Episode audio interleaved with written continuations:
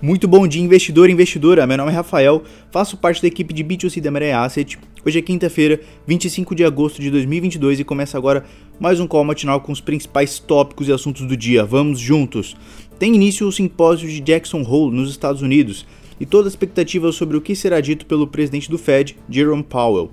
Seguimos divididos entre o aperto monetário mais ameno, de 0,5 ponto percentual, ou mais agressivo de 0,75 ponto percentual, com tendência maior para este mais agressivo.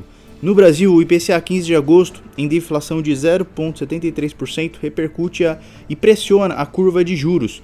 Os grupos de alimentação e bebidas e principalmente de serviços preocupam, mas não alteram as apostas sobre o fim do ciclo da alta da Selic, mas reduzem as chances de início de corte da taxa no fim do primeiro trimestre de 2023.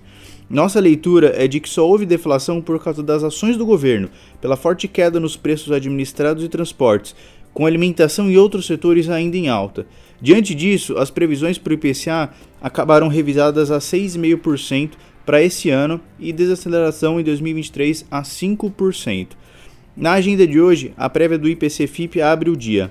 Nos Estados Unidos, a segunda leitura do PIB do segundo trimestre com o PCE trimestral embutido no relatório, mantendo as chances de recessão técnica, embora com o mercado de trabalho apertado e o consumo aquecido. Temos também o auxílio-desemprego com previsão de alta de 5 mil pedidos para 255 mil. Na Europa, sai ato do BCE para justificar o inesperado aperto de 0,50 ponto percentual do juro na última reunião e o governo de Pequim lança um fundo imobiliário de até 44 bilhões de dólares para aliviar a crise do setor. O receio aqui é de estouro de uma bolha neste mercado, dado o aumento da inadimplência. Esses foram então os principais assuntos do dia. Desejo a todos uma ótima quinta-feira e bons investimentos.